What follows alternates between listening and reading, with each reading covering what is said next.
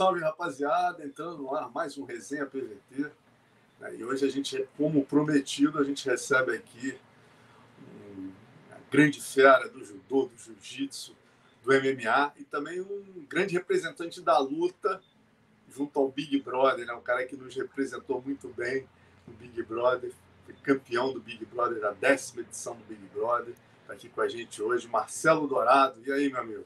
Salve galera, salve Marcelo, meu xará. Grande honra estar aqui no, no programa de um cara que é referência, né? Na, Pô, na entrevista. Pô, teu aniversário, honra nossa, né, meu irmão? No teu aniversário ainda, olha aí. É, 4.9. É, cara, tô ficando velho e a galera tá comemorando junto aqui em casa. Eu de isolamento vai ser esse aqui é meu aniversário mesmo, não sai daqui, então todo mundo tá, tá participando do meu aniversário hoje. E muito legal estar contigo, que é uma referência. Eu acompanho o teu trabalho desde que eu morava lá em Porto Alegre. A gente é muito isolado e lá não tem, não tinha uma cultura de divulgação de luta, né? De a gente acompanhava muito revista Tatame, revista Kiai, revista, pô, tudo a Combate Esporte, era Grace, nosso né? elo, era toda a Grace, era todo era o nosso elo de ligação com o mundo, que Porto Alegre não tinha ainda uma, uma revista especializada. E aí, inspirado na, na, nessa história da galera que também estava divulgando lá em Porto Alegre, eu e um amigo meu, Lisandro, a gente fez uma vez um jornal Pô, que, que, se chamava Templo Shaolin. Era distribuição gratuita e a gente conseguia anúncio das pessoas e distribuía nesses lugares, a gente deixava esses jornais. E ali tinha matéria do pessoal e a gente fazia alguma, alguma coisa de jornalismo dentro do MMA, dentro da arte marcial, do judô, e era muito legal também. Que maneiro, cara. Que... Vamos chamar aqui para o papo também meu parceiro Leonardo Fábio, que também profundo conhecedor do Big Brother, aí vai me ajudar muito hoje. Fala, Alonso. Boa noite, Dourado. Feliz aniversário, muita saúde. Obrigado, Boa noite, irmão. galera. A galera já estava aqui ansiosa, já esperando a gente ficar ao vivo. E é aquele papo de sempre, galera. Manda mensagem aí que a gente vai repassar pro Dourado. Pô, tô é. no PVT hoje, vamos aproveitar, galera. Não é todo é. dia, pô. Não, e vou até dividir, cara, porque eu, né, Dourado? Eu, eu, por exemplo, como eu falei, não tenho vergonha nenhuma de dizer, me amarro em Big Brother, meu irmão, acho o microcosmo do mundo, acho. Pô, é, eu brinco que é o Big Brother é o psicólogo do pobre, né, cara? Quem, quem tem grana faz terapia, faz. Meu amigo não tem. Então eu, eu assisto Big Brother, eu me divirto, eu vejo meus defeitos, eu vejo defeitos de colegas, eu aprendo muito vendo do Big Brother. Óbvio, tem edições e edições, né? A tua foi uma das melhores, essa atual, para mim, é uma das melhores, personagens riquíssimos. Então, acho que esse reducionismo, dizer que Big Brother é para imbecil, é a mesma coisa que dizer que futebol são 11 homens correndo atrás de uma 22 homens correndo atrás de uma bola, entendeu? Você pode não gostar, tem o direito de não gostar, mas é reducionismo dizer que não presta, não tem nada que preste. Isso aí, meu amigo, eu tenho certeza que você começar a assistir, você vai mudar a tua opinião. Cara, eu, me surpreendo, porque assim, hoje em dia as pessoas assumem que gostam do Big Brother, sempre foi muito underground. Então, antes todo mundo dizia, né, não assisto isso, mas daí quando eu ia, comentava, pô, tu fez isso, isso e isso, né, cara? Pô, tu não devia. Então a galera sempre acabava Você vendo, quebrou vendo... isso, Dourado. Você quebrou isso, cara. Que legal. Você foi o cara que é exatamente o que você tá falando, o mundo da luta. Porra, Big Brother, que isso, mulherzinha, tal, meu amigo. Quando teve você, todo mundo da luta passou a votar e assumir que votava porque você representou, né, cara? Você mostrou lá que lutador não é só troglodita, não é pit boy, o cara que fala direito, respeita as pessoas, tem a filosofia marcial. Isso foi muito bacana para nós naquele momento. Não, e legal, assim, daí tu veio, pô, eu fui um tempo atrás, eu fui, eu sempre, todo ano eu vou no Mundial lá de Las Vegas, de Master, né? Aí um dia eu tava no, tava entrando no, no, no, no, no elevador, entra o Babalu, Aí o Babalu, caralho, dourado, dá um abraço aqui, pô, tira uma foto aqui. O cara amarradão ali, pô, nem sabia que ele acompanhava Big Brother. Depois eu fui saber que o Babalu é fanático já desde lá atrás, assim, desde o do Big Brother 4 ele já acompanhava, que nem tu falou. E legal, eu acho que eu e o Zulu, a gente ter entrado no 4, ter trazido, e eles terem dado essa chance para o mundo da luta entrar. Tu vê, a gente não sabia naquela época da importância que o Big Brother ia ter na cultura popular, na cultura geek brasileira, vamos chamar assim. E a gente conseguiu trazer um pouco da luta, né, um pouco do, do judô, da, da, do wrestling, do vale tudo, para uma, uma realidade das pessoas do sofá. galera que só via falar de luta ou que não tinha muito interesse. E foi bem numa época onde estava se firmando ali o, o, o MMA, o Vale Tudo, estava crescendo muito e a gente precisava dessa interação com o público maior, que eu acho que é importante. A gente, quanto mais o, o, o mercado da luta se comunicar com o grande público, melhor. A gente, quando a gente conseguir patrocínios que são de carros, de empresas que não são só do mundo da luta, quer dizer que a gente atingiu esse público de fora e ele começou a se interessar mais. Espero que a luta também se torne pop, que nem se tornou o Big Brother. É isso aí, cara. Não, vamos falar mais. Quero muita, muitos pitacos sobre a sua participação, fazer uns comparativos com hoje em dia, né? A questão do treino, umas curiosidades que eu tenho. Mas antes, vamos começar falando da tua história na luta, né, Dourado? Pô, eu tava lendo aqui sobre você, eu nem sabia que você nasceu no Chile, né, cara? Que história é essa?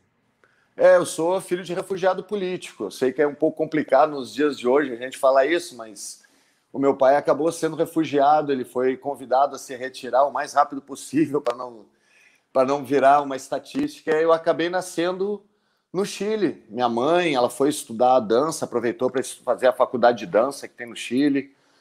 Eu acabei nascendo é, filho de, de revolucionário, vamos chamar assim, meu pai, e a gente foi eu fiquei muito pouco tempo no Chile, eu não tenho ligação nenhuma, exilado político mesmo. Então, meu pai e minha mãe estavam sozinhos lá no meio de, de pessoas que eles nunca tinham visto, estavam ajudando eles naquela situação.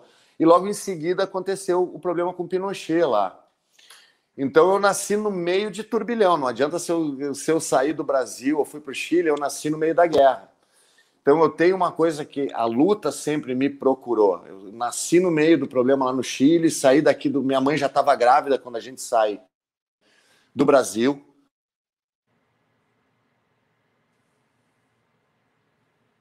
Desculpa, desculpa a interrupção. Era minha mãe ligando, porque é meu aniversário e minha mãe estava me ligando. Deve ligar mais uma vez, aí daqui a pouco você, você é. caía. Porque... Só, só um detalhe, ó. Se cair, Dourado, só uma coisa importante que eu sempre falo para os convidados: a gente, como não fez teste antes, se cair, não tem problema algum. Só clica no link e volta de novo. Ou se o som sair, qualquer problema que tá. tem, você não consiga se comunicar comigo, só entrar de novo. Tem problema nenhum. Tá bom. Tá, minha mãe lá. geralmente já liga duas vezes. Ela já ligou as duas, então já caiu as duas vezes na minha mãe. Mas como é meu aniversário, ninguém costuma me ligar, é capaz de cair mais algumas vezes. Desculpa aí, galera. que bom, pô. Geralmente só liga para mim aqueles telemarketing me cobrando. Eu também, cara. Hoje em dia eu só falo por WhatsApp. é isso aí. Mas então essa, essa história. E aí, bem, bem novinho, eu voltei do Chile com a minha mãe. Meu pai ficou ainda um tempo lá, mas minha, eu vim com a minha mãe. E a gente começou a nossa, nossa vida aqui no Brasil. Mas eu vou vir bem cedinho, vim com dois anos, eu já estava de novo no Brasil aqui. E a minha raiz toda é brasileira, minha família, todo mundo, minha história, né? Mas nasci por lá por, por influência do destino mesmo. E a luta, como é que você começa no, na, no judô, né? Que você começou no judô, não é isso? Não, na realidade eu comecei apanhando muito, muito, muito mesmo e na rua. Porque a, minha mãe, na época que ela foi convidada a se retirar do, do Brasil, a, a cara dela foi exposta em alguns jornais como terrorista, né? Então, quando a minha mãe volta sozinha, ela foi muito hostilizada. Eu era muito hostilizado pelos meninos do meu bairro, então acabei apanhando muito na rua durante ali dos meus três anos, mais ou menos. Até a hora que eu entro no judô, apanhava muito na escola, não sabia me defender, não, não o meu pai ele ainda não tinha chegado, daí depois ele chega, comecei a aprender luta, comecei a me interessar mais. Mas tive também, cara, é, filho da década de 80, a gente apanhava em casa, apanhava na rua, né? Então, eu estudava em escola pública, tinha muito problema. O meu bairro era um bairro muito conturbado em Porto Alegre. Tinha, era um bairro repleto de gangue juvenil. Gangue depois transformar, foi mais além, mas tinha um problema muito grande de grupos e brigas. Eu me lembro que teve épocas no colégio que era briga todo dia. Eu acabava apanhando invariavelmente porque eu não sabia ainda brigar, não tinha mínima coordenação motora, apanhava muito. Aí um dia eu enchi o saco enchi o saco de apanhar e resolvi começar a lutar. O meu pai ele ainda era refugiado político, ele ganhou a anistia dele somente com FHC.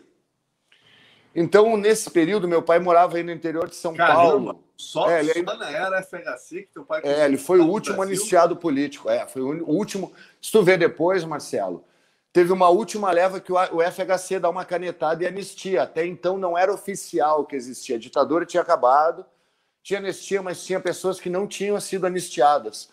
Meu pai foi o último remessa de pessoas consideradas anistiadas. Foi em 90 e poucos isso. Caramba!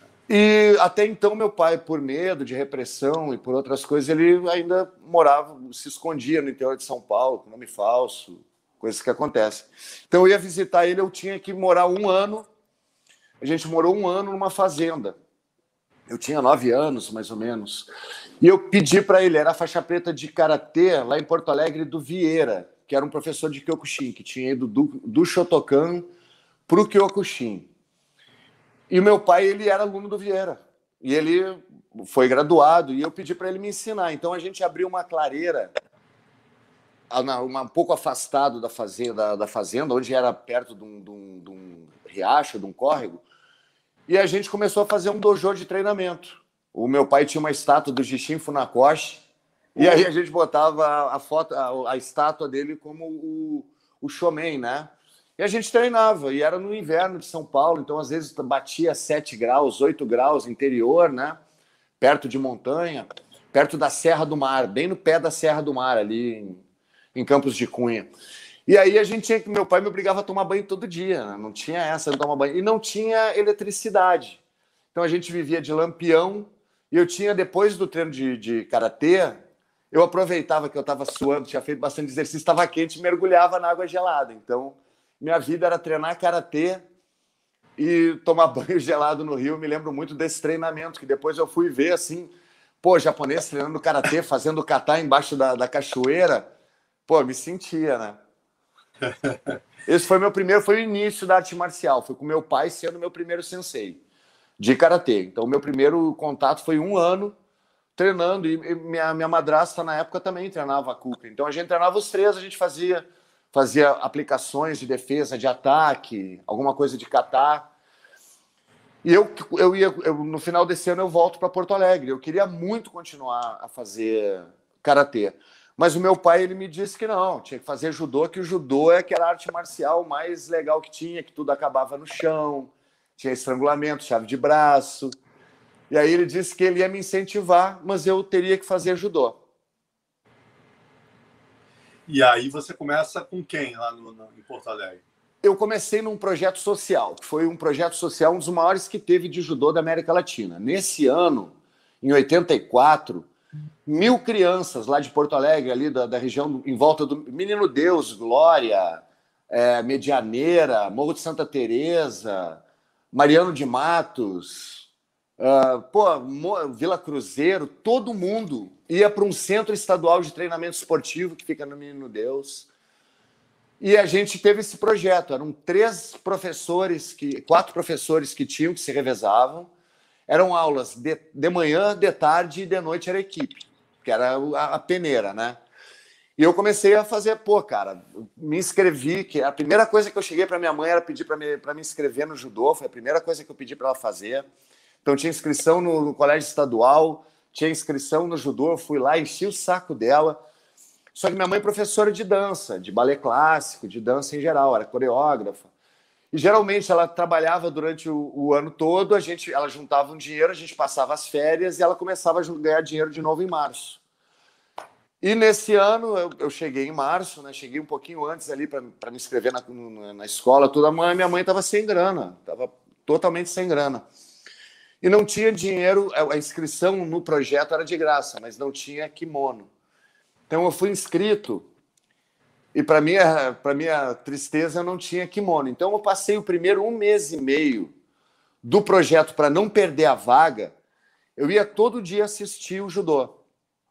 Era um mezanino, tinham dois andares, é um galpão enorme lá, são três, quatro galpões que são, depois virou CIEP, mas eram três galpões gigantes. E nesse galpão do judô, eu ficava na parte de cima do mezanino e ficava repetindo todos os exercícios que meu professor dava, eu ficava repetindo. Todas as entradas, o Sotogari, o Goshi fazia sozinho. Então eu comecei a treinar esse primeiro mês e meio, eu fazia sozinho do mezanino, eu não tinha kimono. E aí teve um dia, a minha mãe estava ah, eu enchi o pô, mãe, meu kimono, meu kimono, mas eu sabia que ela não tinha dinheiro, não tinha como, como chorar, né? A gente tinha um fechamento muito grande. E aí a minha mãe, pô, eu não aguentava mais. Um dia eu peguei um, um pijama branco que eu tinha e peguei a parte de baixo do pijama, peguei a parte de cima, cor, é, cortei com uma tesoura ao meio, peguei um pedaço de pano que tinha lá para fazer de faixa e cheguei com o meu professor, tentei dar um migué nele. Eu tinha 10, 10 para 11 anos. Eu dou um migué nele dizendo, pô, será que não dava para eu treinar judô com aquele kimono improvisado? Aí meu kimono, meu, meu sensei olhou pro, pro, pro meu kimono, assim, pô, um pano enrolado, eu louco da vontade de treinar, ele tava ligado que eu ia toda a aula lá fora. Vi que ele ficou meio emocionado, assim, o Fernando, na época, mas ele viu que eu tinha muita vontade. Aí logo em seguida eu ganhei o kimono, ele falou, pô, Dourado, não dava. Pô, que pena, bicho, ele cheio do... Cheio, sabe, cheio do, do constrangimento, assim, eu não podendo deixar eu treinar, eu louco, ver uma criança aí louco para treinar. Aí ele, pô, não, não dá, é, é, não tem como, isso aqui não é kimono. Aí passou mais uma semana, minha mãe me deu meu primeiro kimono e eu estreiei no judô finalmente. Já já tava uma galera treinando há um mês e meio, daqui a um mês ia ter o primeiro campeonato, ia ter dois campeonatos, ia ter um campeonato estudantil e logo em seguida ia ter o estadual. E eu queria muito competir. Eu já entrei com vontade de ser competidor, eu queria muito. Aí meu professor, ele pegou, me inscreveu no primeiro, nesse primeiro aí que tinha, que era infantil, eu tirei segundo lugar. Fiz quatro lutas, ganhei três Quantos lutas anos? de pom. Eu tinha 11 anos, estava recém completando 11 anos. Aí eu entrei no meu primeiro campeonato, ganhei as três primeiras lutas de pom. Fui fazer a final com um colega de treino que já era faixa azul, era faixa branca ainda, ele acabou ganhando de mim. Eu nem sabia o que eu estava fazendo, eu estava me divertindo muito com aquela situação de poder lutar. Era minha realização profissional aos 11 anos de idade. Aí eu volto, treino mais um pouco e vou para o campeonato estadual. Tava com muita febre no dia, não sei se foi psicológico. Passei o dia todo com muita febre, me tremendo de frio, sem me alimentando mal. Era, um, era uma outra cidade perto de Porto Alegre, a cidade de Canoas. Então a gente foi de ônibus da delegação. Eu fui, eu cheguei lá tipo sete da manhã, fui lutar seis da tarde, era noite. Aí fiz as minhas quatro lutas, ganhei as quatro lutas de pom, fui campeão estadual na faixa branca e azul, já aí já era azul. Aí meu professor fechou comigo, a gente começou a treinar e eu já nessa, já pequenininho, ele já botou eu ir para a equipe de noite, né? Eu treinava dois horários de tarde. Eu vinha da escola, comia rápido e emendava dois horários de treino. Aí meu professor logo me botou na equipe de noite e aí começou o terror. e quanto tempo até a preta, cara? Cara, demorei muito, demorei muito. Porque eu fiquei, eu, eu fiz alguns estágios em algumas faixas. Até a roxa eu andei muito bem, competia muito bem. Mas na roxa eu tive um acidente. Eu acabei treinando, tentando fazer uma seletiva de Wesley em 86. Eu acabei torcendo meu pé. E o meu pé, em vez de arrebentar os ligamentos, os ligamentos arrancaram inserções do osso. Então eu tive que fazer uma cirurgia puxando com pino cirúrgico, com, com fio. Foi uma cirurgia bem, bem difícil. Eu fiquei seis meses sem poder botar o pé no chão. Me quebrou um pouco do ritmo. E aí eu fiquei um tempo, como eu não queria passar, fiquei dois anos na roxa. Aí depois eu passei, eu, eu parei um pouquinho, eu fui para marrom, tive um problema também de disciplina, tive alguns problemas na época e acabei ficando um, tempo, um pouquinho afastado do judô e fui treinar chorinho de Kempo. Porque eu não tinha, não tinha muita noção de soco e chute ainda. E eu queria muito treinar. Aí eu fui, passei um tempo treinando chorinho de Kempo, foi até engraçado a maneira que eu cheguei no chorinho de Kempo, mas aí deixei um tempo, aí quando eu volto para o judô, eu fico mais um tempo, na realidade eu, eu demorei sete anos de marrom, parecia marrom de jiu-jitsu, eu fiquei sete anos só na marrom, eu queria quebrar recorde de permanência na marrom. E também a passar de, de, de, faixa no judô é muito caro. Tem dois anos, tu tem que se predispor a quase todo final de semana, tem que fazer curso, curso não é barato, tu tem que ter uma roupa para arbitragem, a roupa não é barata.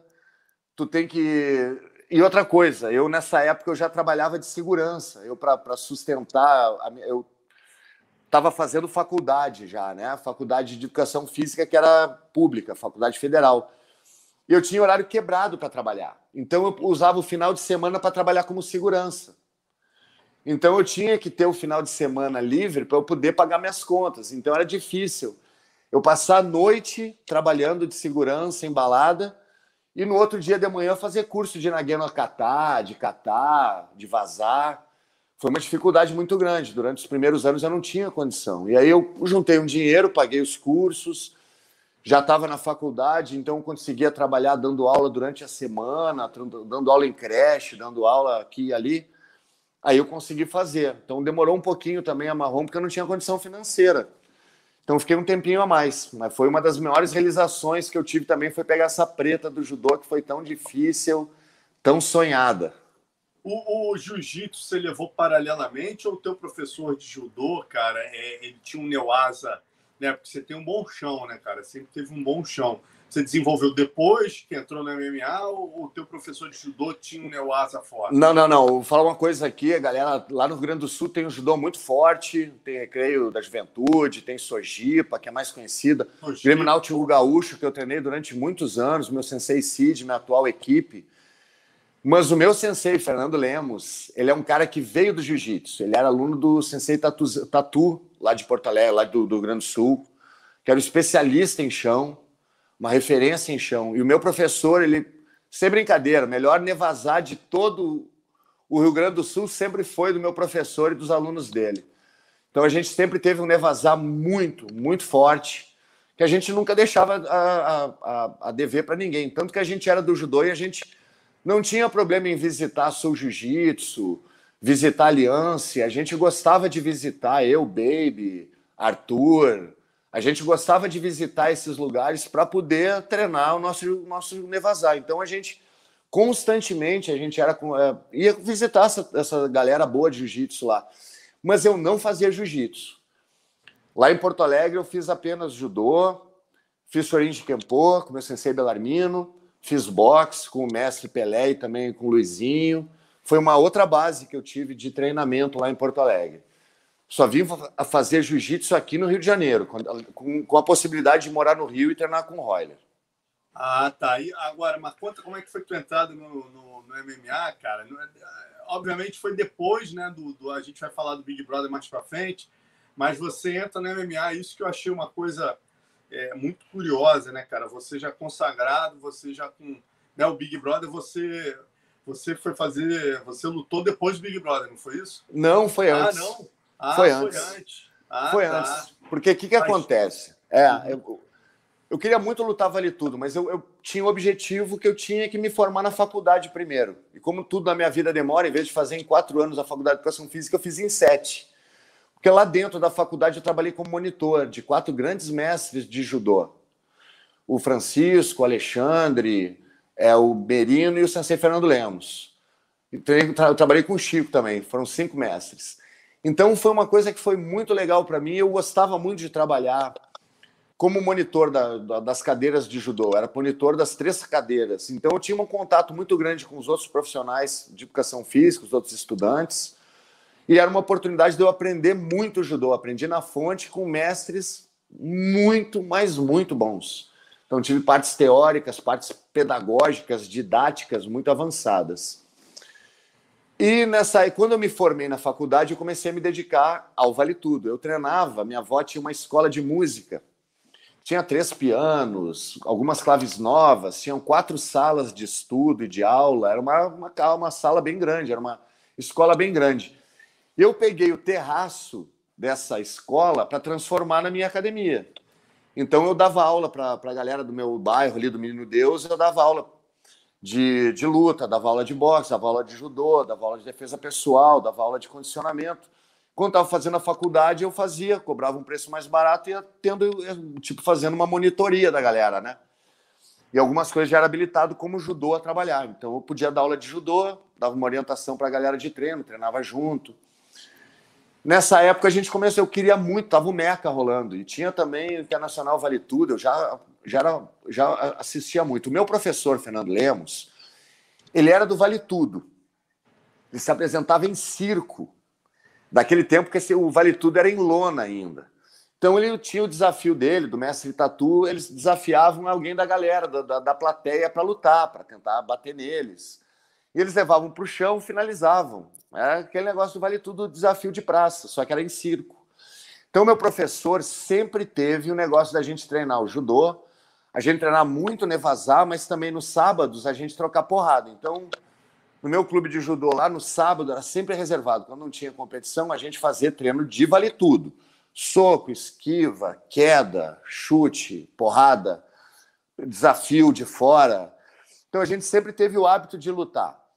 Antes de lutar profissionalmente, meu professor, como ele tinha uma gama muito grande de alunos, ele trazia alguns convidados para lutar com os alunos deles, que eram que eu me incluía. Então ele trazia cara que já tinha, já era lutador, já estava lutando fora, trazia quando o cara estava visitando Porto Alegre, trazia para treinar com a gente. Cara que já era é, campeão de não sei o que, ele trazia. Um cara que era campeão de taekwondo, ele convidava para treinar com a gente. Então ele fazia tipo vale tudos de sábado dentro do clube, onde a gente podia fazer testar a gente como que nem era no UFC, depois veio a ser. A gente já fazia esses desafios de vale tudo antes de ser moda. Então, meu professor já treinava a gente desde os meus 12 anos a trocar, a derrubar, dois contra um, três contra um, quatro contra um. É um artista muito marcial, muito, muito bom, meu mestre. Ele, ele possibilitou aos alunos dele vivências reais de luta. Um contra um, um contra dois, um contra três, e a gente tentar sobreviver. Então, naturalmente, meu professor sempre me treinou para o Vale Tudo também. A gente via isso como uma progressão de carreira. Então me formei, já tinha esse espaço para treinar, meus amigos que eram lutadores. E a gente começou a treinar com o objetivo de eu entrar em alguma luta. O Gaetano Lopes, que é empresário, que na época ele era estava aqui no Rio de Janeiro, tinha influência com o Joinha, eu comecei a, ele era meu colega de treino, ele era também nessa equipe de judô, ele era também meu colega de, de projeto social. Eu comecei a encher o saco dele, ô Gaetano, vamos lá, me põe no Meca, me põe no Meca, fala com o Joinha, me põe no Meca. Eu ligava todo dia para o Gaetano até ele conseguir falar com ele. Ele não aguentava mais. Ele falou com o Joinha e conseguiu uma luta para ir no Meca. Aí variou ali os, os, os, meus adversários. Começou com o Morango. Vamos embora, vamos com o Morango. Depois eu fui ser colega do Morango na Grace. Aí depois mudou, não me lembro para outro que foi que, que morreu num, numa tentativa de, de assalto também. Não me lembro direito o nome dele agora. Também ia ser ele e acabou sendo capoeira. E essa aí foi... tem até as fotos aí, Léo. Vai botando para pro, pro, pro Dourado narrar com calma aí a, a, a, sequência da luta. Primeiro fala como é que foi a adrenalina, cara. Porra, aí você entrar, né, bicho? Você, pô, cara, você pegou um cara que era um striker sinistro, um cara faixa preta, treinando na Grace Barra. Como é que foi a adrenalina de subir a primeira vez no ringue ali, Dourado? na realidade começou antes, né? Porque já, a gente já estava estudando o jogo dele antes lá em Porto Alegre, a gente já tinha visto a luta dele com o Shogun, que era a minha referência, para a gente poder estudar o jogo dele. Eu sabia que ele era forte, mas não sabia que era tão forte. Um dos caras mais fortes que eu enfrentei na minha vida toda foi o Capoeira. Muito forte fisicamente. Mas a, história começou antes, porque quando a gente chega de, de do aeroporto, do, do aeroporto para ir para o hotel lá no Meca, a equipe do, do Capoeira, Capoeira, a galera olha para mim, eu sou magro, eu sou meio desengonçado, olham para a gente meio que subestimam, assim, a minha equipe, ele sente isso. E não só eu, minha equipe, mas eu acho que todo mundo que estava no ônibus sentiu que eu fui subestimado naquele momento. Aquilo ali me deu uma vontade muito grande de lutar. Eu sou um cara, como eu te falei pela minha história, até que mas eu te contei até agora. especificamente, assim, ou foi só no olhar mesmo? Não, mais ou menos, cara, mais ou menos. Eu falo isso sem problema, porque, pô, a gente depois lutou, hoje em dia a gente se fala, mas eu me lembro que ele parou do meu lado e comparou o braço, e viu que o meu braço era bem menor do que o dele e deu uma risada. A galera começou a rir, tava meio que tirando uma onda boa comigo. Eu, era, eu não podia olhar para eles, que minha equipe não deixava. Minha equipe mandava eu ficar de cabeça baixa o tempo todo, diziam para mim não entrar na onda e eu cumpri tudo. Então eu ficava bem calmo, eu via que estavam tentando fazer um jogo psicológico.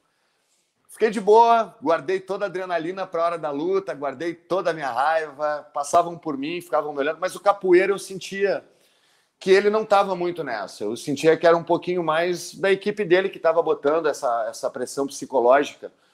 E é normal, quem luta aqui no Brasil sabe que existe uma briga muito grande de corner, a galera fala coisas às vezes um pouco pesadas quando está no corner, acaba indo um pouco além da, da, da provocação, de uma parte profissional, eu vejo.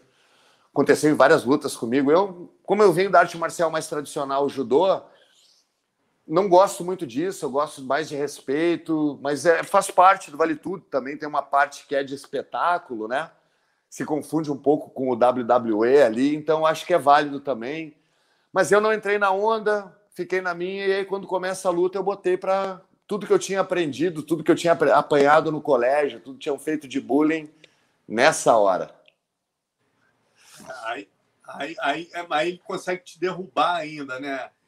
É, como é que foi a, o decorrer da. Eu estava aí, essas fotos são minhas, mas eu não te confesso que eu não estou lembrando exatamente como foi a, a, sequência da luta. Se você puder narrar, porque ele consegue ainda te derrubar, não teve isso, Dourado? Ele me derrubou duas vezes. Ele começa me dando o primeiro movimento que tem é um chute na perna dele. Ele me dá um chute na perna. É, esse chute. No mesmo momento, daí todo mundo tem aquele o ginásio lá, né, o círculo militar pegando fogo. Todo mundo estava torcendo por mim porque não gostava do capoeira. Ele me dá esse primeiro chute e faz um estalo. Eu, ele dá o passo para trás, eu avanço e bato com a minha direita na perna esquerda dele. O, o, som é muito alto e a galera vai à loucura, porque eu bati muito forte. Aí eu, eu dou minha, minha boa-vinda ali, que também que eu mostro que a minha aparência não mostra muito. Eu sou muito mais forte do que eu aparento, só quem lutou comigo sabe. E aí começa a luta. Eu estava muito bem, eu sabia que eu não podia dar chute alto, que ele ia ter é, mais facilidade de me derrubar. Mas por uma, uma, um sistema de estratégia, eu não treinei nem queda e não era para eu fazer chão com capoeira, era para eu levantar o tempo todo e buscar o nocaute. Então, por uma estratégia do Xande, do Baby, que eram os meus, meus, meus segundos, né? Meu técnico, meu segundo, era estritamente proibido eu, eu fazer chão. Mas eu fui derrubado por ele, ele tem uma, tem uma cinturada muito forte. Pô, Léo. Ele quase pegou essa, essa, essa chave invertida aí, ele quase pegou. Quase pegou, cheguei a ficar um pouquinho sem o ar ali, mas estava muito difícil, só me matando mesmo para eu parar de lutar naquele momento ali. Estava muito escorregadio também, então eu dou um upa ali, consigo me livrar, a gente sobe de novo. Ele me derruba mais uma vez, mas o legal é que eu, uso, eu usava algumas técnicas que a galera não usava. Quando o capoeira estava no, no, controle lateral, no Yokushi Rogatami comigo, eu desferi muito cotovelo na orelha dele, joelhada na orelha dele, porque a posição, ela, eu treinava muito isso. Enquanto eu estava dominado, bater por baixo. Que é diferente hoje em dia. Nas regras do UFC, tu não tem como usar o joelho nessa posição. Mas naquela época eu usava muito. Não o cotovelo, mas o joelho. Então eu consigo empurrar a cabeça dele quando ele está nesse controle lateral e dou uma joelhada muito forte nele, muito forte. E ele sente. E aí a gente começa de novo. Eu consigo jogar um direto no meio da guarda dele, ele fica um pouco tonto. Eu vou para cima, dou uma rasteira. E aí eu finalizo com um chute. Que era uma, uma técnica tiro que eu usava meta? bastante. Foi tiro de meta? É, foi um chute, no, foi um tiro de meta ali, que acabou sendo bem, bem na época, tu vê, né? Foi uma, meu primeiro contato com a fama lá em Porto Alegre, porque até então tinha o Brito que tinha lutado, mas o Brito ele treinava, ele treinava, ele era de, de Porto Alegre, mas ele treinava aqui no, no, ele treinava com o, com o Mário, com o desculpa, com o Máquina, com, com o ah, tá. Máquina, com o Zé Mário. Ele treinava com o Zé Mário. E ele vinha para cá para treinar. Então ele não, não tinha uma equipe lá para sustentar ele. Eu não. Eu era, eu era a primeira equipe de Porto Alegre que era de lá só. Eu tinha uma equipe que era de Vale Tudo de lá. Então a gente tinha todo o nosso treino, tudo que a gente fazia era Porto Alegre. Então, na realidade, eu, como fui o primeiro lutador gaúcho a ganhar o Meca, que treinava lá em Porto Alegre, com sede de treino lá em Porto Alegre. Então eu tive. E na época, pô, o, o canal Premier Combate começando, né? Então a galera que tinha pay-per-view, que gostava da luta, todo mundo já me conhecia. Saiu alguma matéria em alguma, alguma revista, saiu na época também sobre, o, ah, sobre esse Meca. Foi na Tatang. É. E aí, pô, cara, foi meus primeiros autógrafos foram em função dessa luta, cara. Caramba, pô, e era o meu sonho realizando ali. Eu começando a lutar profissionalmente, eu me lembro que foram R$ 1.800 que eu ganhei na minha primeira luta, nessa do MEC. Foi minha primeira luta profissional. Até Cara, então eu só, só tinha lutado por desafio. Cara, eu fiquei chocado com esse card que você lutou. Tava procurando suas fotos aqui hoje, Dourado. Eu fui dar uma olhada, né, na, procurando tua foto. Cara, que card foi esse, meu irmão? Marcelo Shogun Jutz, contra o Cyborg. Shogun contra o Cyborg, Marcelo Jutz e Eugênio Tadeu. É, é o Macaco com, com outro cara da luta livre. Pô, meu irmão, só lutamos. Tinha uma luta mais ou menos. Deu, deu até, deu, o olho até brilhou. Falou, porra, como, como tinham grandes eventos no Brasil naquela época. Só lutão, cara. Que, e aí o Meca 9, eu fui olhar o Meca 9, que foi em Teresópolis, né? Esse talvez tenha sido, foi o subsequente, dois meses depois. Esse talvez tenha sido um dos melhores eventos da história aí. É, eventos nacionais, né? Com tantos campeões. É, ah, e esse ainda teve pé de pé de chumbo. Esse teu teve pé de chumbo contra Nilson de Castro ainda, cara. Olha que lutão, Só cara. lutão, meu irmão. Só lutão, não. Foi uma noite inesquecível. Foi uma noite realmente inesquecível. Para mim, foi uma realização de um sonho, cara. Para mim, foi o auge. Torcida, eu nem... E a torcida, desculpa te interromper, mas uma coisa curiosa que existe uma. Quando a gente vai ali em Curitiba, a gente sente uma certa rivalidade Paraná e Rio Grande do Sul, né, cara? Mas no teu caso, eu achei curioso, isso me marcou, que o público estava do teu lado. Os paraenses, normalmente, eles ficam contra os gaúchos, mas nesse caso ali, eu acho que os caras não gostavam do capoeira por causa do Shogun. É, me pareceu que a torcida estava te apoiando, não foi isso? Eu acho que sim, cara. E o Capoeira tem um cara que eu tenho que agradecer muito, porque assim, além de ser um adversário valorosíssimo, ser um cara duríssimo. Olha a galera aí de pé, o Capoeira era um cara que era muito odiado, assim, por onde eu andava. Então, depois dessa luta que eu ganhei dele, até no Rio de Janeiro aqui, eu abri muita porta por ter lutado com ele e ter me dado bem. Eu acho que é até um dos motivos. Deu eu ter entrado no Big Brother, é que eu tinha ganhado do Capoeira. Acho que alguém da seleção lá tinha algum problema com o Capoeira, gostou da ideia e me botou porque gostou dessa história. Porque foi uma... É, o Capoeira fazia uma história de bad boy. Era uma coisa que legítima. Ele treinava com Ryan, então era uma coisa que era da cultura do, do, do jiu-jitsu carioca dos anos 90, resquício do ano, né? Era uma coisa que tava, ainda era muito comum. Então ainda não tinha se profissionalizado, ainda tinha aquele negócio da, do cara na rua, do cara botar pressão o tempo todo, do cara ser conhecido por, sabe, ser um cara que sempre está botando é, pressão e causar nervosismo na galera. Eu, eu sei como é que é, eu vivi tudo isso. Então é normal da pessoa fazer desafetos. Eu acho que isso aí acabou ajudando. Então, de uma maneira ou de outra, essa luta com capoeira me abriu muitas portas. Foi uma luta importantíssima e foi uma luta do Meca. Cara, eu sou brasileiro, para mim lutar o Meca, eu, eu, nunca me vi lutando um Pride. Eu gostaria muito, para mim era um sonho. Mas eu não sabia se eu ia ter condições. Já tinha começado a lutar velho, tinha dar aula junto. Então, eu ter ganhado um Meca para mim foi uma coisa maravilhosa. Foi a realização de um sonho para mim também. Cara, muito legal. Agora, uma, uma, uma pergunta que eu te faço: é que depois dessa luta, você ainda fez mais seis lutas no MMA. E eu até te pergunto, né? O Valide tem uma máxima que ele diz: porra, no MMA não pode, para você lutar MMA, não pode ter plano B. E no teu caso, cara, é você ganha o Big Brother, né? Você, pô, faz aí um milhão e meio e tal e ainda faz algumas lutas, né? Você passa a ser um cara conhecido, é, as pessoas gostam de você. Por que isso, Dourado? Você decidiu isso?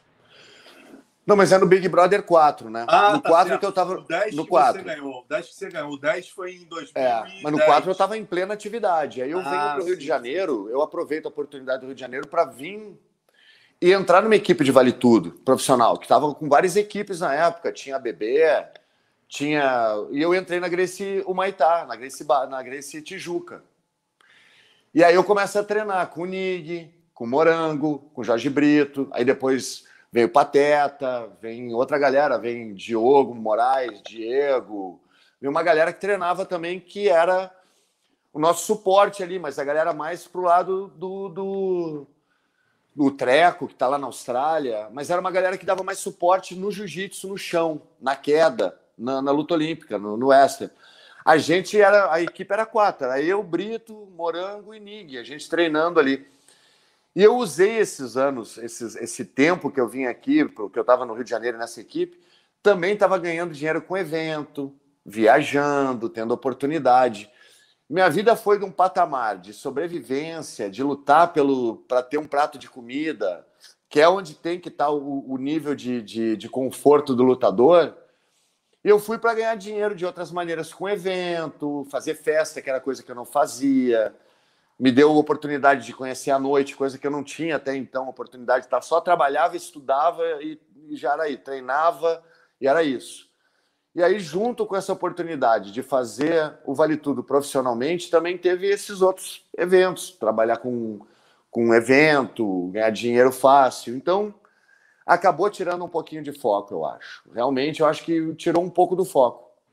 Entendi, Falei com alguns. Pode Vai. falar. Não, eu ia te perguntar exatamente esse BBB4, né, cara? Essa tua entrada, você se inscreveu normalmente, você mandou uma fita. Como é que foi a tua inscrição? Então, eu estava em 2003, quando eu ganho esse Meca, eu ligo para o meu professor Fernando Lemos.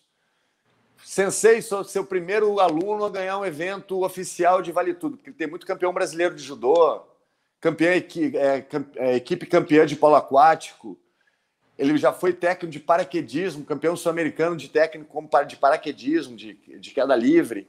Então, meu professor ele tem essas três paixões: judô, ou luta em si, vale tudo, paraquedismo e polo aquático. Quando eu ligo para ele dizendo que eu tinha ganhado vale tudo, ele surpreende, surpreendentemente ele fala assim para mim, Dourado, para com esse negócio de lutar vale tudo. Existe um programa que está tendo agora no Brasil que se chama Big Brother. Tu já ouviu falar? Eu falei, não, mestre. Tava lutando vale tudo.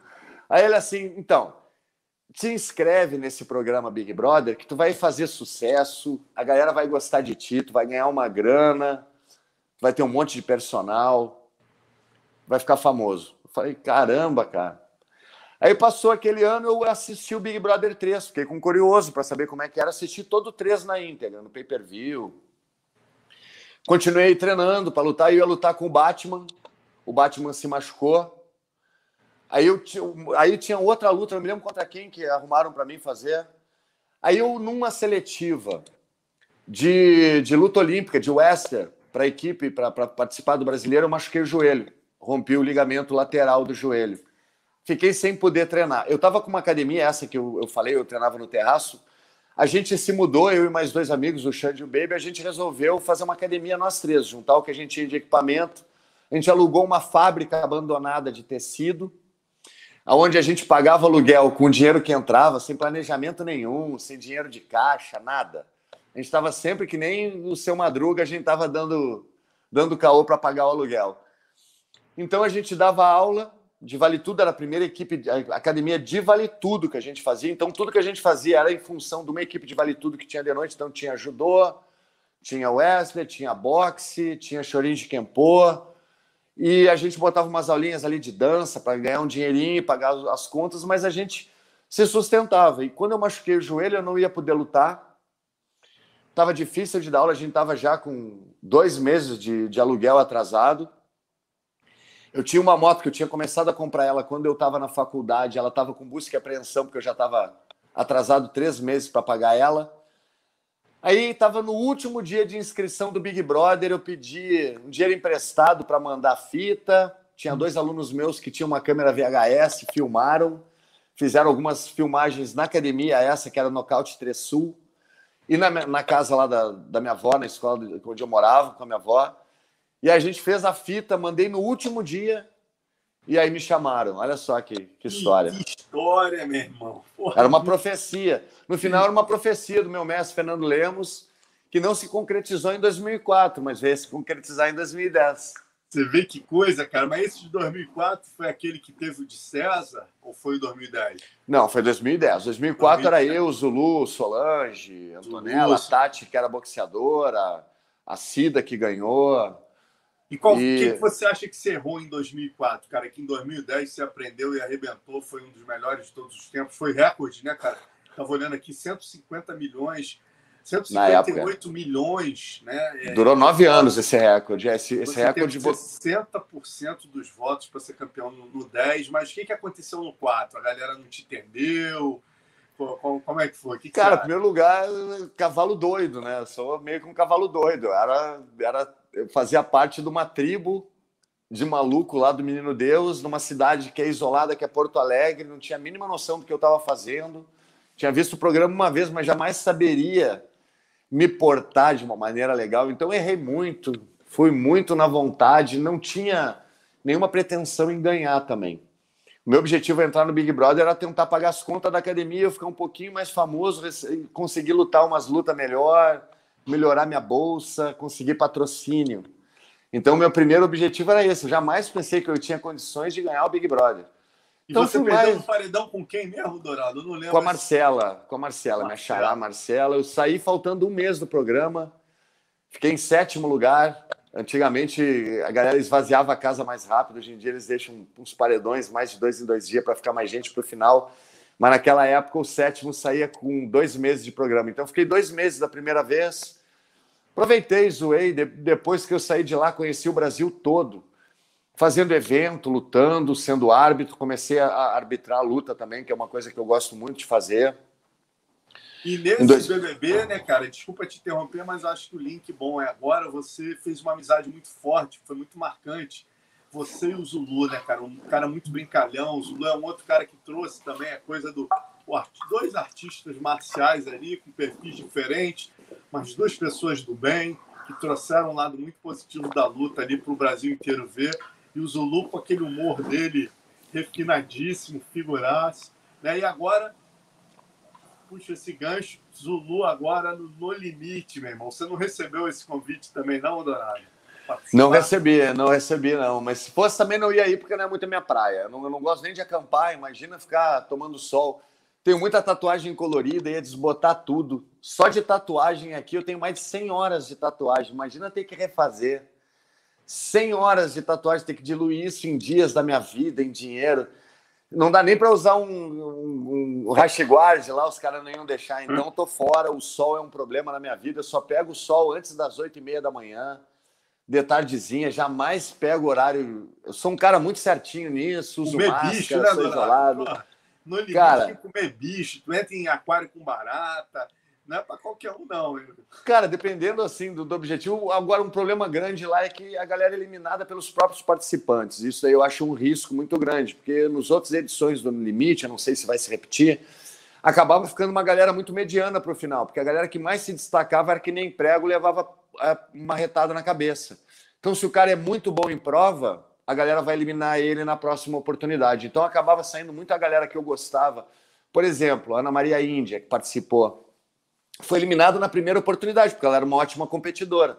Ela não chegou nem perto de ir para a final. Então ela se dedicava muito, era boa nas provas, mas foi eliminada pelos próprios participantes. Então não gostei muito da regra também, ser eliminado por participante por. Mas você tem certeza que nesse vai ser eliminado por participante também?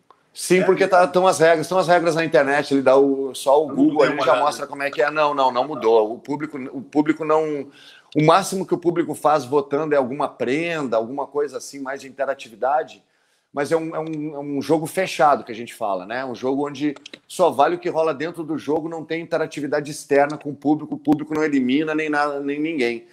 Então, um sistema diferente também. Minha amizade com o Zulu, a gente forçou, a gente reforçou ela, né? Eu tinha conhecido ele um ano antes. Em 2013, eu tinha ido para o Campeonato Brasileiro, que foi no Ibirapuera, de, de Wesley. E foi meu, pô, meu primeiro campeonato brasileiro. Fiquei em quarto lugar, achei demais. Eu perdi na semifinal, acabei perdendo para o Adrian. Ele ganhou de mim. É, eu ganhei quatro lutas nesse dia. E o Adrian me ganhou com catada de pé, me fez cinco catadas de um ponto de pé, eu acabei perdendo. A gente teve um desentendimento no início da luta, rolou uns tapas aqui, uns tapas ali. Foi bem legal que o, o, o Antoine, né? Ele tava de corner, e daí a gente trocando aquela lá, o, o Adriano me dá um tapa na cara, forte, assim, eu sem noção. Dou um tapa que quase com vontade nele, assim, quase que um tapa mesmo. Aí o Adrian para, olha com o olho arregalado, olha pro Antoine e o Antônio tá assim para mim, pô, dourado. Eu ganhei uma advertência do árbitro, que eu acho que era o Borracha na época. E aí, aí a gente continuou lutando, mas eu perdi para ele de 5 a 0, mas foi uma, uma, uma campanha bem legal, assim. Para variar, eu não tinha equipamento nenhum. Cheguei lá sem malha, sem sapatilha, achando que eu ia poder lutar de qualquer maneira. Aí quem que me ajudou foi o Falabella, lá de Manaus, me, me, me, me emprestou malha, me emprestou sapatilha, eu pude lutar. Eu sempre um mendigo também, eu era, então, sempre sobrevivendo. E aí eu conheci o Zulu, eu vi ele lutar, cara, lutava muito bem, um demônio, né, cara, forte pra caramba. E aí a gente se encontra lá, ele lembrou do Meca, eu lembrei dele do, do Campeonato Brasileiro, a gente fechou lá, não tinha como ser diferente, muita coisa em comum. Ele também tem um grande conhecimento geek, né?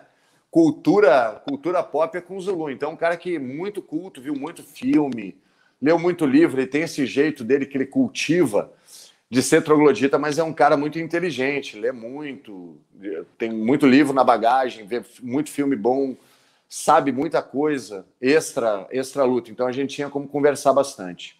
E, e vocês fortaleceram essa amizade depois do, do BBB 4? Chegaram a se encontrar de novo? Tal? Cara, a gente passou 2004 fazendo barbaridade. 2004 foi o ano da barbaridade e do Zulu. A gente viajava pelo Brasil, fazendo festa, evento, luta, arbitrando, se dando mal. A gente tem uma coleção de história desse ano, de, de, de, roubada, de ser esquecido em aeroporto, de dormir em hotel, uma desgraça, de tomar beiço, mas é muita coisa legal.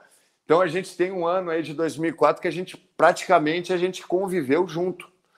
Morava em, em hotel, é, viajava, ficava na casa dos amigos em comum. Então a gente teve um ano muito intenso de, de viajar pelo Brasil todo, de fazer evento. Então, uh, alguns eventos coincidiam de fazer junto com ele. Ele chegou a visitar essa minha academia em Porto Alegre. É, a gente trocou muita ideia, foi muito legal, cara. Muito treino junto, foi bem legal essa época, bem legal mesmo. E, mas pelo que você está falando, né, Dourado? Ele entra aí com, a mira na testa, né, cara? Porque o Zulu é ele é competidor, ele é um atleta. Hoje em dia ele é um treinador, né? Mas é um cara que certamente, pelo que você está falando aí, né? Os caras vão se juntar ali vão, vão botar um alvo na testa dele ali. Pode ser eliminado rápido, né? Dentro dessas regras que você está falando. Pode ser. Porque lá dentro, por exemplo, para quem está vendo o Big Brother, um jogo interno bem feito é da VTube, que nem ninguém votava nela, ninguém lembrava que ela existia. Então, aquele é um jogo perfeito para o limite. Ela se daria muito bem num programa com formato no limite, onde o jogo é interno. Ela consegue fazer essa média, fica amiga de todo mundo, tem um segredo com cada um, isso aí seria bom para ela. O Zulu eu não sei se ele tem, é um, mas é um cara muito carismático, é um cara que gosta, a, a, todo mundo gosta de conversar, é um cara divertido. Então acho que ele vai ser, por um lado também, acho que a galera vai gostar dele. Agora, pelo lado competitivo, vão ver ele como ameaça. Eu tenho certeza que vai ser um dos primeiros alvos lá. Ele como atleta, eu acho que ele, Lucas Chumbo, acho que são os mais com perfil de, de atleta mesmo, né? Eu acho que eles vão ser Principalmente esses dois, acho que vão estar com a mira na testa de primeiro. Você tem noção onde vão, ser as filmagens, Dourado? Porque tem que ser num local isolado que não tenha interação com o público, né? Outra vez, se eu não me engano, era no Nordeste, né? É, foi também uma praia a 50 minutos, uma hora da capital ali, de Fortaleza. Pelo que eu tinha visto na internet, seria isso daí, né? no Ceará, uma hora de, de Fortaleza e numa praia daquelas ali que é mais isolada, deve ser alguma parte ali que eles devem, uma, uma, uma fazenda, alguma coisa que consigam ficar um pouquinho mais isolados. Porque eles não têm muito acesso à praia, então deve ser algum terreno perto que não deve ter acesso do público. E a Globo também não, não dá, não ia deixar passar um carro de som, ou então eles não dão, tem uma segurança muito grande com isso. Entendi, entendi. Agora, Dourado, falando do teu BBB, né, da tua consagração BBB, BBB 10, cara, que, que você, fazendo a comparação com hoje em dia, né? O que, que, que você diria, o que, que mais te marca assim da tua época e hoje em dia, né? Hoje em dia eu estava vendo a quantidade de câmeras, tudo aumentou, né, cara? Aumentou dias na casa, aumentou a quantidade de câmeras é, é, e também algumas posturas, né? Na tua época, pô, se você jogasse, claro, você foi o primeiro cara talvez que tenha mostrado que jogar não era algo negativo né? Mas mesmo assim o público ainda ficava um pouco descabriado. Pô, o cara é muito jogador e tal. Hoje em dia jogar é um ativo, né, cara? Pô, o cara é um grande jogador. Tal. Fala algumas diferenças entre a realidade do 10 e o de hoje. O, uma, eu acho que o jogador mesmo mais. O Max começou esse negócio do jogo, o jogo não ser sujo. O Max veio antes de mim no 9. Ele teve uma visão mais de jogo, ele é, escancaradamente jogava, falava que estava jogando e o público aceitou e acabou ganhando. Então deu uma maciada quanto a isso. Assim, ainda não era tão liberado o jogo. Tinha que fazer algumas coisas mais escondido, como é, combinar voto, tinha que ser por entonação de voz, por olhar, uma coisa que era às vezes até imperceptível para o público, mas acho que era gostoso. Tu não precisar escancarar uma coisa mais sutil. Hoje em dia tem uma interação com o público, as redes sociais são mais ativas. É, o aplicativo da Globo, que tem qualquer pessoa pode ver no smartphone por um preço acessível, ela pode acompanhar o Big Brother, ela pode ter acesso ao pay-per-view, então tem um pacote bem mais barato na época. Antigamente é como se fosse 150 pila por mês. Hoje em dia, por 25, 30 pila, tu, tu vê ali. Então é uma coisa que, de repente, racha com alguém. Então tu tem como ter uma, uma uma interação maior. Então, o Big Brother acabou tendo um alcance maior. Mais pessoas veem o Big Brother, pessoas da mídia assumem que vem o Big Brother, então ele se torna muito mais popular, ele deixa de ser underground. A partir do ano passado, em função da pandemia, em função de trazer digitais influencers que trazem um público jovem para o Big Brother, e também dessa popularização do acesso com redes sociais e com aplicativos, o Big Brother se torna muito mais popular. Então, a votação que antes um recorde era um milhão e meio, a, a, as votações agora elas são estratosféricas, é 100 milhões, 150 milhões, é, são coisas incríveis hoje, são números aumentaram muito. Então, hoje em dia, comparando com 2010, o número de votações e o público até pequeno. O Big Brother sempre deu muito dinheiro para a Globo, sempre foi muito popular. É um dos principais programas da grade anual do, do, da Globo. É o lugar onde Big Brother no mundo tem mais receptividade, gera patrocínio, gera dinheiro, gera interesse. O Brasil, como um dos países mais populosos do mundo, tem um público gigantesco. Então, o Brasil é uma potência na internet que fala de Big Brother. Então, Hoje em dia, quem participa do Big Brother tem um retorno de mídia social, de fazer publi muito grande. Então, tem um retorno. Então, isso aí profissionalizou muito. Quando a galera entra no Big Brother, já tem uma agência, já tem gestor de rede social, já tem gente para cuidar da, da, mídia, já tem uma equipe cuidando da divulgação da pessoa se fizer uma, falar uma bobagem lá dentro. Então, profissionalizou muito mais. As torcidas estão mais profissionais é, o, o, jogo está mais profissional, as pessoas não entram mais de bobo, todo mundo que entra já entra conhecendo o jogo, estudando, perguntando como é que funciona, trocando ideia. Então, hoje em dia é muito mais profissional. A gente vê um jogo muito mais é como é humano, acaba errando, acaba fazendo fofoca, acaba passando a mão, acaba, sabe, algumas coisas que acabam exagerando. Então, isso que é divertido. É um programa sempre atual, evoluiu muito Tecnologicamente, tu vê uma filmagem de 2010 e de hoje é um espetáculo. Hoje em dia é, pô, 4K, 8K. As câmeras, elas têm um poder muito melhor, a luminosidade é muito melhor, porque a, câmera ela tem um poder de, de obturar menos, então ela tem uma, uma um poder de, de, de, detalhe maior, então a gente consegue ver muito mais expressões, microexpressões do que via, na, via nas primeiras edições. Isso, essa evolução deixa o jogo mais difícil, deixa mais gostoso. Que eu concordo contigo, essa edição está muito boa, personagens riquíssimos, como foi uma característica do 10 também. Personagens riquíssimos, pessoas desprendidas, querendo jogar, querendo ganhar, e essa faz a diferença. Então, que bom que eu participei de uma edição histórica, que é referência até hoje, as pessoas me citam. Eu, eu, eu interagi mais essa, essa edição, eu estou interagindo. Na edição passada, Marcelo, eu fui convidado pelo, pelo Davi Ramos a ir para a Rússia. O Davi tinha uma equipe lá da Chechênia, a galera que ele já conhece, o Isaú, a galera. Ele me convidou para ir lá para treinar, para servir de sparring da galera e treinar também parte física e parte de jiu-jitsu ajudar ele. Então, ano passado, durante Big Brother, prime a primeira metade, os primeiros meses e meio, eu estava na Rússia, em Moscou, passando frio, com neve, feliz da vida, dando aula de jiu-jitsu, dando aula de preparação, não assisti o Big Brother. Aí eu perdi. Basicamente, eu não consegui interagir no passado, só assistia alguma coisinha. Mas esse ano eu resolvi interagir mais. Comentarista, faço podcast falando sobre Big Brother, a nave Big Brother, que é meio de uma amiga minha, Deia. Ela que é a comandante, eu sou o convidado especial, mas a gente vai dando tiro em todo mundo. Faço live, brinco no Twitter, então ficou um ano que eu estou me divertindo bastante também. Voltei a entrar no Big Brother, dessa vez, depois de 11 anos, agora me divertindo, mas como telespectador e comentarista. Legal, Léo. Se quiser entrar, ó, ó Ô, Dourado, Ó, o Lenilson Pessoa aqui, ó, Máfia Dourado no Orkut tinha uma comunidade gigantesca, Máfia Dourado, Léo.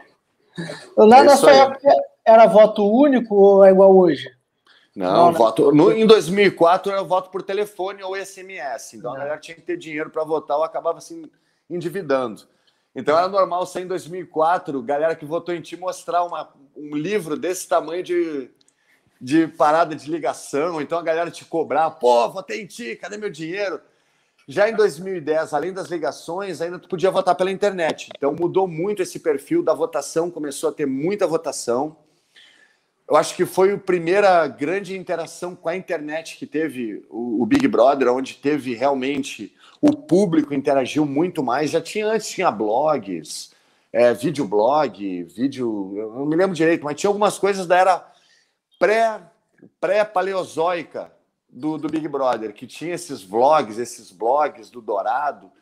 E essa torcida, que foi eliminada junto comigo em 2004 guardou esse ódio, guardou essa vontade. Quando começa o 2010, eu já tinha uma torcida que veio de 2004. E essa torcida se começa a se organizar, começa a se juntar e acho que é uma das torcidas mais célebres dessas 21 edições. Eu acho que todo mundo já ouviu falar ou teme a máfia dourada. Então ficou uma torcida aí que eu vejo hoje em dia quando a galera quer que eu entre no limite, quando a galera quer que eu entre no Big Brother All Star, eu vejo que a galera não quer só me ver.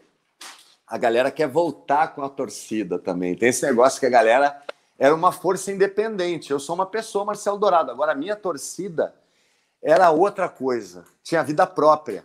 Então, eu vejo essa galera querer voltar com tudo, interagindo, votando, mostrando o poder da máfia dourada. Então, deixar um abraço para minha torcida aí não só a Máfia Dourada, mas quem não era de torcida, torcida dourada, galera que torcia por mim, mas nunca fez parte de torcida organizada, deixar um grande abraço, um grande agradecimento. Sou muito grato a todos vocês. E tu acha que a tua torcida. Vai, Léo, vai, vai. Não, eu, talvez acho que até a mesma coisa que eu ia perguntar: se o Dourado de 2010 teria chance no Big Brother de 2021, né? Porque as coisas mudaram muito. Você ganhou por você ter sua personalidade, meio que não tinha muita rede social, cultura do cancelamento. Talvez tinha, eu... tinha. Desculpa, Léo, mas eu, eu, sou, um, eu sou cancelado até hoje. Desculpa, eu sou um dos primeiros cancelados também da internet. Porque acontece algumas coisas que algumas verdades são ditas no Big Brother acabam virando uma verdade que se perpetua. Eu tenho uma tatuagem de um samurai com uma saia no meu braço. Tem um símbolo budista que se chama mandi que é uma suástica invertida, são dois Es sobrepostos. Ela está muito ligada à cultura budista, também a Brahmani. Então, tu vê essa, essa, esse símbolo, que é a suástica, muito na, na, na, cultura oriental. A gente ia ver muito nas Olimpíadas agora, em templos budistas no Japão, a gente vai ver muito esse símbolo. E lá no Big Brother, quando uma participante ela olha para o meu braço, ela me acusa de nazismo. E aquilo acaba sendo uma fake news para me transformar em nazista. Então, até hoje, quando começa Big Brother, muita gente teve um participante lá em Portugal que fez um símbolo nazista, lá uma saudação nazista, sobrou para mim aqui no Brasil a galera chovendo ataque de hater me chamando de nazista. Então fica algumas narrativas que acabaram me prejudicando em fazer propaganda, em ter uma interação maior com dinheiro. Então eu me considero cancelado sim, tinha interação, sim. Tinha internet já. E eu acho que eu sou um dos primeiros cancelados, sim. Agora, em função de ter um outro, um outro eh, reality e eu ter chance de ganhar, é que nem todos os campeonatos que eu entro. Eu tenho uma mente muito crítica, eu acho que eu não tenho condição, eu tenho uma, eu fico ali, pá, não vou ganhar, os caras são muito bons, os caras são mais fortes que eu, são mais técnicos que eu. Mas eu tenho um negócio muito certo de dar o meu máximo em cada luta. Muita gente pergunta quantas lutas para ser campeão. Eu falo uma. A próxima. Se eu não ganhar a próxima, eu não tenho mais três para fazer. Então, quando eu entro em qualquer tipo de competição, e eu sou muito competitivo, eu tento fazer por partes. A estratégia eu tento desenvolver o problema por partes e ganhar um ponto por vez. Então, eu tentaria sobreviver e eu acho que eu tenho chance. No final das contas, eu acho que com essa minha estratégia eu tenho chance. Em qualquer ramo, qualquer luta, sou um cara que valendo dinheiro ou desafio, eu, eu luto com qualquer um, depende da interação. Se o dia tivesse uma luta para eu fazer de Vale Tudo, que valasse uma grana boa, campeão do Big Brother, desafio o Jack Paul, ganha uma grana. Mano, tô aí para ganhar um milhão também, tamo junto. Porra, eu vou, eu vou até puxar o gancho em cima. Você já quer fechar, Dourado? Como é que tá aí? Mais um pouquinho, minha mulher ela, aqui, ela tá maquiada e tá pedindo, a gente tá, tem mais tá, um tempinho, tá, senão eu vou apanhar. Mais 10 minutinhos, 10 minutinhos. Então, tá bom. Uma, uma pergunta importante que eu tenho que te fazer em cima do gancho dessa do Léo é o seguinte, cara. Se você. Porque agora o, o, eu tava vendo o Faustão, né? Esse é o Big dos Bigs, mas eu tava vendo que o Faustão aí vai fazer a dança das danças, né? Vai pegar todos os campeões das danças dos famosos aí fazer um, um grande dança dos famosos a partir do próximo domingo. Se o BBB resolvesse fazer isso, né, com todos os campeões de todas as edições do Big Brother, quem você acha que iria para a final com você? De todos os, os grandes jogadores, os caras que você admira, dos campeões. É óbvio, você vai, pô, você tem que estar tá na final, pô, senão você não acreditaria no seu jogo. Quem para você seria o maior jogador de todos, o cara que ia para você, com você para a final? Olha, uma boa. Eu acho que dessa edição vai sair um grande concorrente para as próximas edições, se tiver um All-Star, porque é uma, uma galera que tem uma, um poder de, de mídia muito grande. Eu acho que vai ganhar ou a Juliette ou o Gilberto. Então, eles têm muitos seguidores, uma força na internet gigantesca, já sairiam com uma grande vantagem e com uma grande chance por estar fresco na cabeça de todo mundo. Acho que seriam uma grande dificuldade. Eu já sou da era paleozoica, 11 anos atrás, pouca gente ia lembrar, eu ia entrar com uma torcida menor em proporção que a que tem hoje. Pouca a galera que nasceu ou que era muito pequena não ia lembrar de mim. Mas eu acho que seria, seria um desses do, dos últimos campeões, eu acho que seriam os mais fortes é dessa edição, os que são mais perigosos para o futuro. Da galera mais antiga ali que tem, eu acho que seria de difícil eu, tem muito campeão que não voltaria, então voltaria um segundo lugar, alguma coisa assim, né? Aí eu não sei qual que seria a interação, mas eu acho que ali o Max ou o Alemão seriam da galera mais antiga, acho que seriam bons adversários também. E você o de César, cara? Todo mundo que pô, lembra de você, lembra? Outro dia eu estava olhando aqui no discursos né, antológicos da história do BBB, talvez o discurso mais histórico, mais marcante aí da história do BBB, seja o discurso do paredão você e o de César, né? Que era exatamente né, aquela coisa binária ali, era homofóbico. Você ali, imagina o teu desespero, né, cara? Se achando ali, pô, será que o Brasil está me achando realmente homofóbico? Realmente eu não sou. Eu só tenho uma posição diferente da dele. Quer dizer, aí você até inventou o termo, cunhou pela primeira vez a heterofobia. Eu acho que o Brasil se identificou muito contigo naquele momento. É, como é que ficou isso depois, Dourado? É, esse termo eu usei bem dentro do programa, que era uma coisa que eu estava lá dentro, estava me sentindo ah, assim, estava quase que nem o Phil que fez, estava quase pedindo desculpa por, por, por ser é, branco, hétero, essas coisas. Mas eu, como era um jogo, eu precisava de algum argumento para não me botar abaixo do argumento dos outros. Eu sentia que tinha, queriam me botar uma bandeira que não era minha. Cara, preconceituoso, acho que todo brasileiro é infelizmente, a gente é um país de preconceito. A gente tem muito a avançar em matéria de preconceito. E preconceito é uma coisa que tu não tem que ser com nada. Ou a pessoa, se ela é preconceituosa com uma coisa, ela já é preconceituosa. Ah, eu não sou preconceituoso com um monte de coisa, mas com certa coisa eu sou. Então é preconceituosa. Preconceito é um estado de espírito. Então eu acho que eu sou um pouco preconceituoso. Como todo brasileiro, a gente se criou com ambientes machistas, ambientes homofóbicos, onde a gente às vezes por um erro de não reflexão, às vezes a gente acaba repetindo o erro. E serviu como uma reflexão para mim, do Big Brother, esse tipo de acusação para eu refletir, tentar avançar um pouco mais, compreender um pouco mais por que, que, essa, por que, que as pessoas ficaram chateadas comigo, por que, que até hoje elas ficam chateadas comigo. Bateu um pouco na minha cabeça. Não era o meu objetivo, jamais foi o meu objetivo ofender qualquer tipo de pessoa. Sou muito pela liberdade individual, pessoa namorar com quem quiser, transa com quem quiser, fuma o que quiser, cheira, bebe, faz o que quiser com o próprio corpo. Cada um é responsável pelo, próximo, pelo próprio corpo. Toma bomba, toma GH, cada um cuida do seu corpo. O tipo de coisa que tu vai botar para dentro é de responsabilidade de cada um. Então sempre eu respeitei muito isso. E eu acho que não querer invadir o espaço do outro é um princípio de respeito. Eu acho que isso daí faltou um pouco de ser debatido demais e, e me darem um pouco de crédito quanto a isso no programa. Ficou uma coisa muito pesada só do lado do preconceito. Mas eu tento, tento aprender até hoje e tento levar com uma coisa que eu evoluí, tentar ser mais compreensivo se as pessoas ficaram bravas comigo. Tentava de uma maneira que a gente tenha um diálogo e não raiva entre a gente.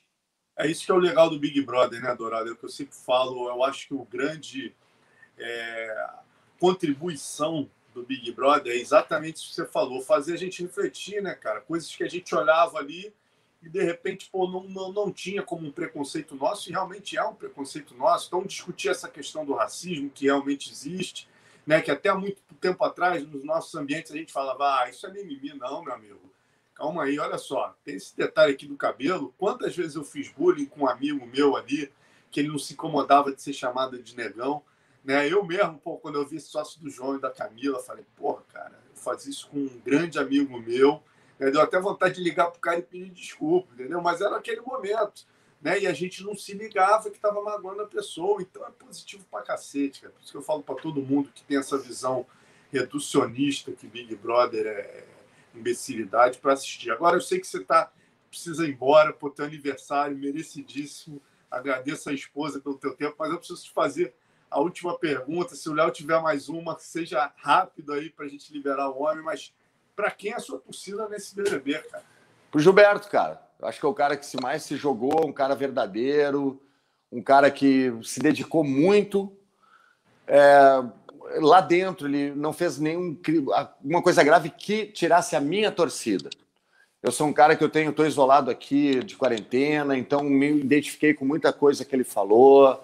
E o que, para mim, o que vale é o que acontece dentro do programa. Se a pessoa fez alguma coisa fora, mas ela não traz para dentro do programa, para mim está valendo só a passagem dela para o programa. Então, a passagem dele pelo programa, para mim, até agora está muito boa, divertida. Eu acho que ele é um grande merecedor. A Juliette é uma grande jogadora, mas teve alguns erros que tiraram a minha torcida dela. Mas eu acho que o Gil é o grande merecedor desse programa e a minha torcida está toda para ele. Porra, Aqui, agora a minha Léo, última é sobre luta. O Dourado foi comentarista do esporte interativo de luta de MMA, eventos de MMA, né? Queria saber se ele ainda acompanha com afinco os eventos e quem é o cara que ele mais gosta de ver lutar, ou a menina, né? Atualmente. Cara, eu vou te dizer que eu já faz uns três meses, desde que começou o Big Brother, eu não tô vendo mais nada. Mais nada, não tô vendo mais nada. O Adesanya é um cara que eu gosto muito de ver lutar. É um cara que eu acho muito técnico, muito difícil de lutar com ele. O, o Usman é um cara que eu gosto muito, eu gosto de ver da minha categoria ali, eu gosto de ver a galera lutar. O Masvidal é um cara sensacional, aquela joelhada que ele deu foi demais. E das meninas ali, eu gosto das meninas, as meninas do Brasil que estão lutando, as campeãs, pô, cara, demais ali. A Batistaca, gosto muito de vê-las lutando, acho que representam muito a Jéssica, acho demais ali. E para terminar, quem é teu grande ídolo no MMA, Dourado? O cara que tu da história aí que tu mais admira? Cara, do MMA eu sempre gostei muito do Fedor. É um cara sempre que eu gostei demais. Foi um, sempre um cara que eu, eu, fui da época do Fedor, vi ele ganhar muita coisa. Gosto do, do jeito dele de lutar, aquele jeito calmo, sem comemorar no final. Acho um cara sensacional dentro do MMA. Acho que foi sempre o nome que primeiro vem à minha cabeça. Maravilha, irmão. Agradecer mais uma vez aí a tua participação. Acabou que era para ser uma hora, já está em uma hora e treze. Dia tá ótimo, adorei a conversa. adorei. Aí, meu irmão. Quem puder me seguir nas redes sociais, MacTube Dourado, vai ser um prazer receber vocês lá. Em breve eu estou com um canal no YouTube também, que é Marcel Dourado TV, podcast Nave Big Brother, live Porto Alegre 24 horas, MacTube Dourado aí, todas as redes sociais, Leatherbox de Twitter, Instagram, vão ser muito bem recebidos lá. Live também do Xbox. Você também dá aula, né, Dourado? Bota aí, você dá aula. Você Dou aula, quem quiser trocar ideia comigo, quem quiser uma assessoria, eu treino individualizado, é, fala comigo por DM nas redes sociais. E em breve eu estou lançando um treino de plataforma, onde vai ser tipo uma Netflix, todo, todo dia vai ter uma organização de treino diferente entre braço, perna e cardio. A galera vai gostar muito. Que maneiro. Obrigado, irmão. Vai curtir teu aniversário aí mesmo. Eu que agradeço. Obrigado, pela part... obrigado por terem participado do meu aniversário aí, galera. Muito obrigado pela. Valeu. Valeu, Marcelo. Valeu, Léo. Até a próxima.